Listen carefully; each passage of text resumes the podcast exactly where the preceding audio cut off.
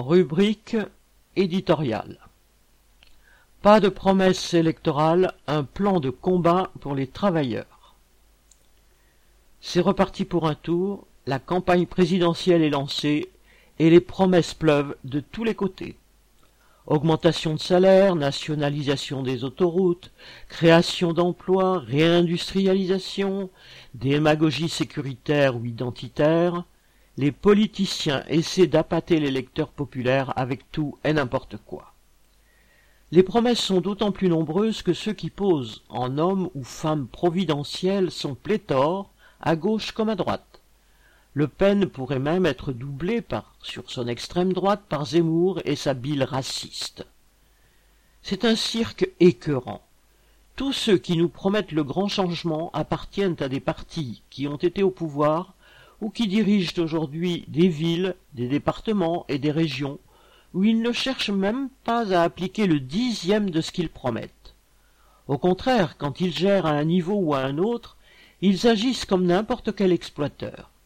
Les employés territoriaux auxquels des mairies de gauche, de droite comme d'extrême droite suppriment des jours de congé en font la mère expérience. Les femmes et les hommes des classes populaires se sont bien placés pour savoir qu'ils ne peuvent compter que sur eux-mêmes. Tous les travailleurs précaires, les intérimaires qui sont renvoyés du jour au lendemain et vivent dans l'insécurité permanente, ceux qui sont en invalidité, les femmes qui s'occupent seules de leurs enfants en savent quelque chose. C'est aussi vrai de ceux qui se battent contre les fermetures d'usines. C'est vrai des ouvriers des fonderies qui ferment les unes après les autres. C'est vrai des salariés de Renault ou d'Airbus qui sont menacés par des milliers de licenciements. Dans l'automobile, le patronat impose des semaines de chômage partiel à cause de la pénurie de puces électroniques. Les ouvriers, qui n'y sont pour rien, se retrouvent avec des payes amputées et à devoir rendre des jours de congé.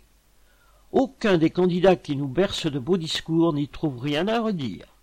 Toyota, Renault ou Stellantis PSA devraient pourtant prendre sur leur profit pour garantir intégralement le salaire des ouvriers.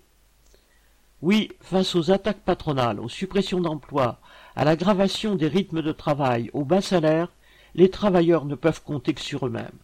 Alors il ne faut pas leur raconter d'histoire. Augmenter les salaires et imposer leur indexation sur l'inflation réelle, et pas celle officiellement calculée par le gouvernement, c'est une question de combat. Créer des emplois, répartir la charge de travail plutôt qu'en rajouter à ceux qui en ont déjà trop, il faudra l'imposer contre les capitalistes.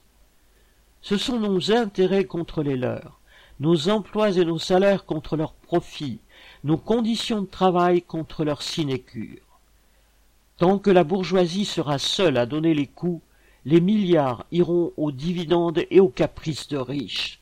Alors le monde du travail n'a pas besoin de promesses électorales, mais d'un plan de combat.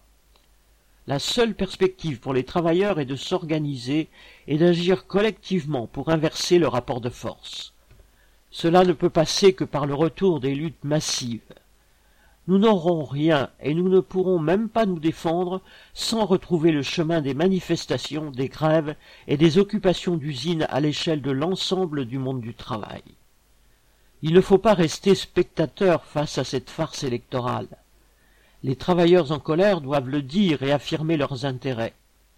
La journée de mobilisation du mardi 5 octobre, appelée par la CGT, FO, FSU et Solidaire, en offre l'occasion. Loin d'un véritable plan de combat, il s'agit d'une journée sans lendemain et sans objectif précis, mais on peut la mettre à profit pour discuter de ce qui serait nécessaire pour stopper l'offensive patronale. Ce sera aussi l'occasion de discuter de cette société, féroce pour ceux qui la font marcher, et douce aux profiteurs et aux irresponsables qui la dirigent. Aucune élection ne mettra fin à l'exploitation, à la lutte de classe. La présidentielle ne changera rien au capitalisme, qui nous condamne aux crises, au pillage et à la destruction de la planète, mais aussi à cette guerre économique qui est l'antichambre des guerres tout court. Ce système, il ne faut pas chercher à l'encadrer ou à le réguler, il faut le renverser, et il appartient aux travailleurs, à tous ceux qui sont aujourd'hui mal payés, méprisés, humiliés, de changer cet ordre social. Je suis candidate à la présidentielle pour défendre cette perspective-là. Ceux qui la partagent pourront affirmer que le camp porteur d'avenir est le camp des travailleurs, que le seul programme qui vaille, c'est un programme de lutte.